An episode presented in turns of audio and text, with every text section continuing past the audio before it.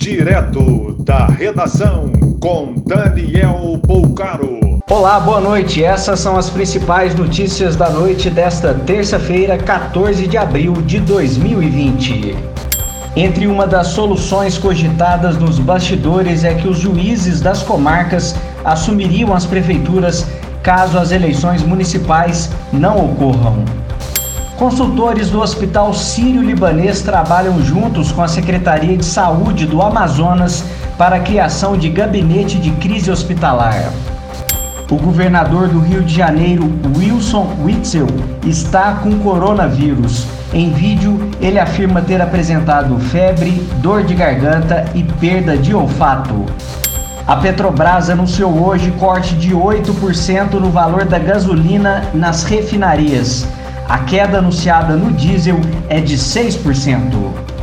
Um grupo de advogados de Santa Catarina protocolou o pedido de impeachment contra o governador Carlos Moisés da Silva por ter decretado quarentena no estado.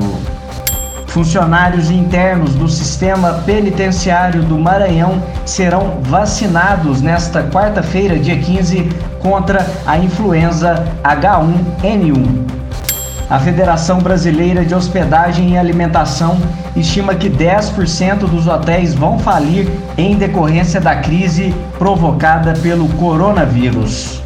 Para a Confederação Nacional do Turismo, aproximadamente 200 mil restaurantes vão deixar de existir, o que equivale a um terço do setor.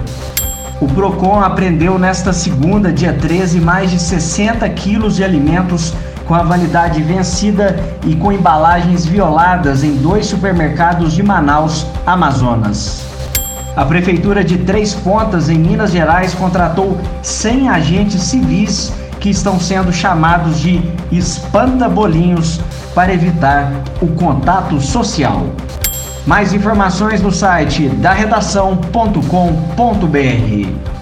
Você ouviu direto da redação com Daniel Bolcaro.